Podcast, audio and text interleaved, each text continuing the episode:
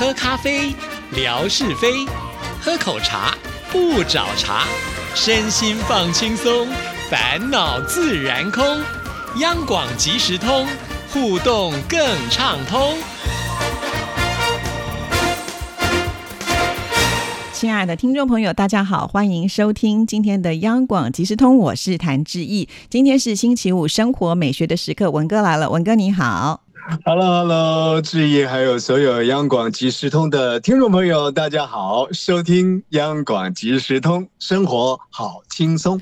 现在呢，看文哥的微博呢，就觉得非常的精彩啊。文哥呢，每次大概都会想一些主题，好好的发挥。其中呢，有一则啊，哇，获得很多的听众朋友们呢一片叫好啊，就是说提到了这个 OK，原来也是一个解手印，真的长知识了。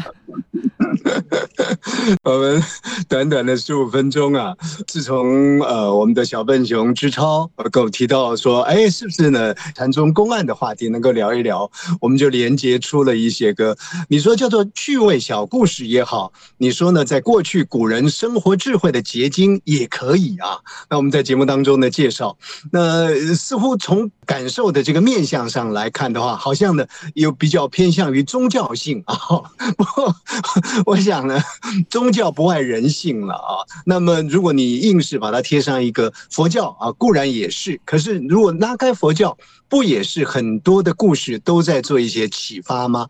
那也因为呢，我们在做这样的一个介绍，结果就连接出我看到的一个讯息啊，而且这个讯息呢是来自于中国大陆的。我把这个讯息在我的这个微博当中呈现出来之后，我说呢，这个是发生在我们马哥 这个故乡。结果马哥呢还回我说。在哪里？我怎么不知道？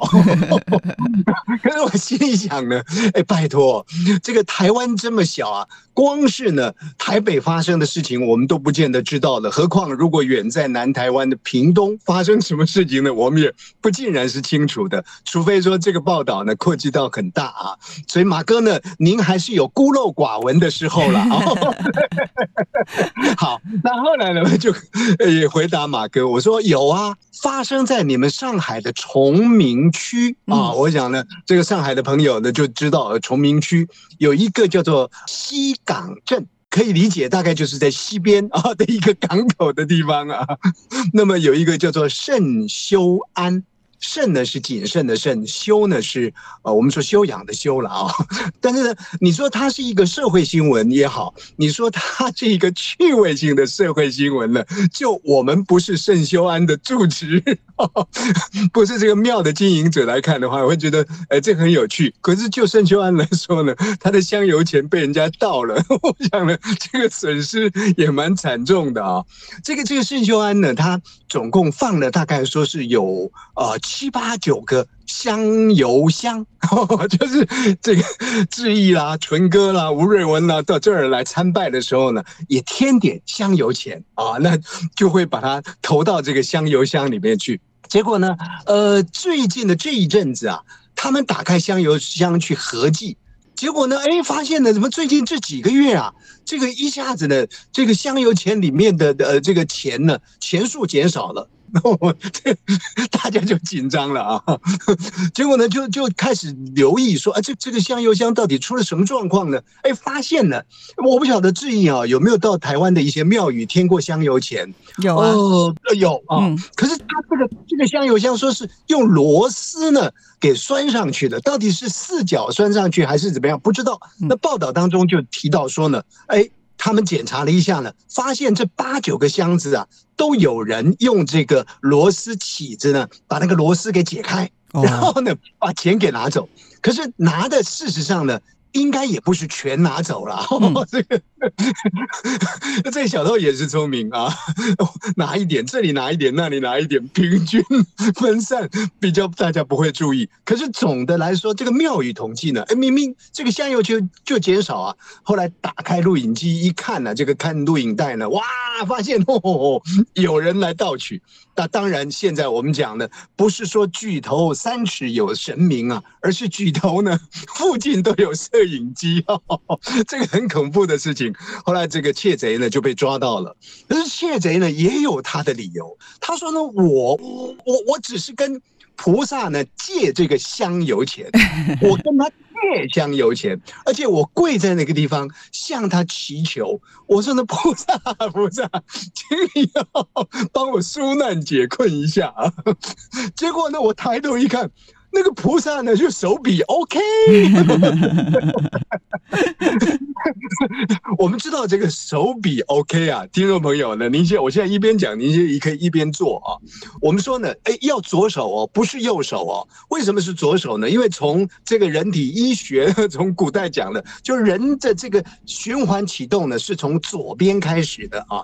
所以呢，就是从左左左手啊，左手呢，您您把它五五指打开，然后呢，您。的这个拇指啊，可以去扣住除了小指之外，任何一个，包含你的食指，包含你的中指，包含你的无名指。那么，当你扣住你的食指的时候呢，其实你的中指、无名指、小指呢，三指是竖直的。那么，扣住中指的时候，以此类推啦，食指、无名指、小指是伸直的。而扣住无名指，那当然就是食指、中指、小指伸直啊。这样的一个手印，那么一般来讲，我们的概念里头用说，喂，我们平常比 OK 啊，大家都很清楚哦，原来是 OK 手印啊，所以这个这个这个窃贼就说了，我抬头一看，哦，都是菩萨的比头一个 OK 啊。我就开始把这个钱呢 给给取走了啊！当然后来啊，到底这个他怎么判他的罪，怎么定他的刑，这个报道并还没有提到，可能也还没进行到那个地方啊。但是在这里呢，我们就跟大家讲一下，这个佛教里头有所谓的解手印。那为什么要解手印呢？结果呢，我应该解一下喉印，有点这个这个口沫横飞啊，这呃吞不过这个话来了。好，我们说呢，佛教讲身口意啊，身要靠什么东西来维持它的清净呢？我们说六根不净啊，那靠什么东西来维持呢？就靠结一个手印，做一个动作了。其实简单讲，就是做一个动作。啊，让你的那个心能够定在那个动作上面，哎，所以呢，大家就采用的这个手印的形式啊，让这个身呢能够定住。那至于心呢，当然有佛法，那么口呢就念诵佛经啊，所以呢，这个是三位一体呢一一起而下的，才能够让一个人呢修得更为干净啊。那所以的手印呢，这个这个比 OK 的手印呢，它叫做什么呢？叫做皈依印。皈依什么呢？我们说呢，佛有三宝，这三宝就是佛法僧。佛所指的就是佛教里的的众神明嘛，啊，法呢就是我们大家很清楚这些经典律论等等的。那么僧呢，就是主这些出家人啊。所以呢，以这三位为一体呀，去皈依。也因此，你比一个 OK 的时候，当你三个指头伸直的时候呢，就代表了哎。这个这个是佛法僧啊，三个这个面相哦，所以他的这个手印结的主要目的是这样子。那当然，我们从这样的一个报道当中可以理解到，这个佛菩萨呢，可能是什么呢？可能是大日如来。什么叫做大日如来呢？您可以去想象啊，其实也没有那么了不起，就是光了。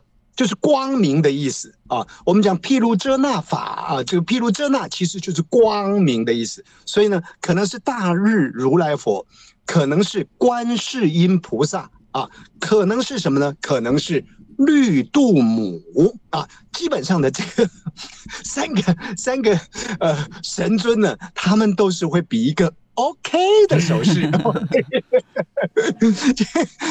亲爱的听众朋友啊，大概这个故事是这样子了啊。那我觉得这个贼呢，也是你有有意思啊。我想办案的办案的这些警察呢，应该也是会觉得很 很有趣啊。是啊，这个故事呢，提供给大家来做一点补强了。对我今天听到呃文哥讲这一段时候，让我不免想到我们喜欢看的一个日本的。个呃动漫哈，就是哆啦 A 梦啊，呃以前叫做小叮当。那哆啦 A 梦呢，它有一个主人嘛，也就是大雄。那大雄每次要跟哆啦 A 梦呢喜欢玩猜拳游戏，然后呢他永远出布，那可是呢哆啦 A 梦因为他没有手指头，永远出的都是石头，所以大雄永远都是赢的。所以这个这个就有点像是呃这个贼啊，反正呢菩萨永远比的都是 OK 手势，你只要问他，他永远回答你都是 OK 啊，这个非常的有趣味。那另外 对，另外呢我又想到呃，其实，在台湾啊，呃，就是有这个庙宇是可以让人家来借发财金的啊，就在这个南投的呃竹山有一个指南宫嘛啊，这个指南宫呢，其实如果说你今天呢觉得呃你需要这个菩萨来帮助你的话，你可以去直交，就是宝龟啊。那宝龟呢，如果这个神明愿意的时候，其实你就直接可以去提领现金的。然后这个提领现金之后，就将来如果你有赚了钱，你再把它还回去。那如果你不还的话，人家也不会追啊。但是非常意外的是呢，呃，据说就是可能借出去的钱没这么多，可是还回来的钱是多好几倍啊。所以这是非常有趣。我相信文哥对这个应该也蛮了解的。不是了解，我是身临其境。你有去借过钱吗？我不晓得还有多长时间，还有三分钟，三分钟啊！呃，我曾经去过，大概有两三次的左右啊。那么，呃，有时候是路过了啊。那真正我我确实去去借了钱啊。那路过的时候呢，你会发现呢，哇，大排。长龙啊，嗯，大家呢，你你除了是那个庙城庙亭上面挤满的人在那里直角啊，直角就是我们讲的宝贝了啊。那么 大家呢祈求说呢，是不是呃一个一个角一个杯啊就能够借钱这样子？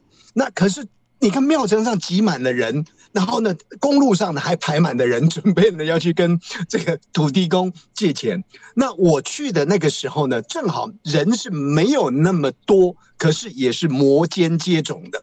那你想想看呢，我远从台北啊开了一个车，对，塞车，然后到了那个地方之后呢，呃，你你你你祈求这个土地公能够借你钱。这个时候呢，你的心念里一定有一个概念，叫做使命必达。反正是直角把杯嘛啊，我一定要说到土土地公的，你你要借我钱哦。所以有时候会讲说啊，土地公啊，是不是呃运云呢借借钱给我？刚开始的那一次呢，你会说的比较平常，可是也许那个呢，他土地公没有应允啊。其实就是一次啊，正反啊，就一次这样子。那土地公没有应允的时候呢，你会心里想：我这远途而来啊，你你总应该答应我啊。这个时候你就会想另外一个说辞了，说土地公啊，如果你做借给我的话呢，本来我跟你借五十要还五十，可是呢，这一次你借给我啊，我这个将来呢，你我你借我五十呢，我就还你一百，再寡杯。哦，这宝贝呢还是没有背，或者这个时候呢，你心里想，我总不能够这个没有任何的这个这个结果而回去嘛？你会在第三次，就几率上来说的话呢，三次了总该有一次吧？可是第三次你一定要加码，因为第二第二次的时候你说借五十还一百啊，第三次也许你说呢借五十我就还两百，哎，这个时候就有了。我我我借过，而且呢，借过啊，心里头呢其实是会有一些压力的啊，就是我我孝顺啊，带着我丈母娘一道去，很有趣。那我丈母娘呢也也去宝贝，也有借到，她就会经常提醒我啊。他说呢，哎，这个我们的什么时候呢去借了钱呢？哎，这一年要还愿呢，该去还愿了。那时候我还在上班呢。其实呢，好不容易呢有几个时间，能挤的时间呢就是周末假日。那你想想看，周末假日人潮有多么汹涌啊！可是为了还原呢，还是必须要前行啊！这是很有意思的一个一一个庙宇的一个一个祈求的一种哲学啊！这这听众朋友呢，将来有有有机会到台湾来的时候呢，其实也可以去看一看。是啊，不过我比较好奇的是，就是借了发财金之后，我们文哥是不是有发财？坦白讲哦，没有去做这样的一个衡量啊。可是。绝对不能讲没有发财啊，讲没有发财就大不敬啊。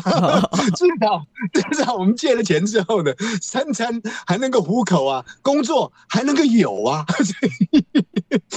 还是要谢天谢地谢神明啊。是是是，这个非常的有趣啊，台湾的民俗文化，听众朋友多多听我们节目也能够了解一下。所以其实到庙宇呢，真的不用偷啊，对不对？直接去跟菩萨 哇，不会就可以借到钱了啊。好，谢谢文哥，谢谢。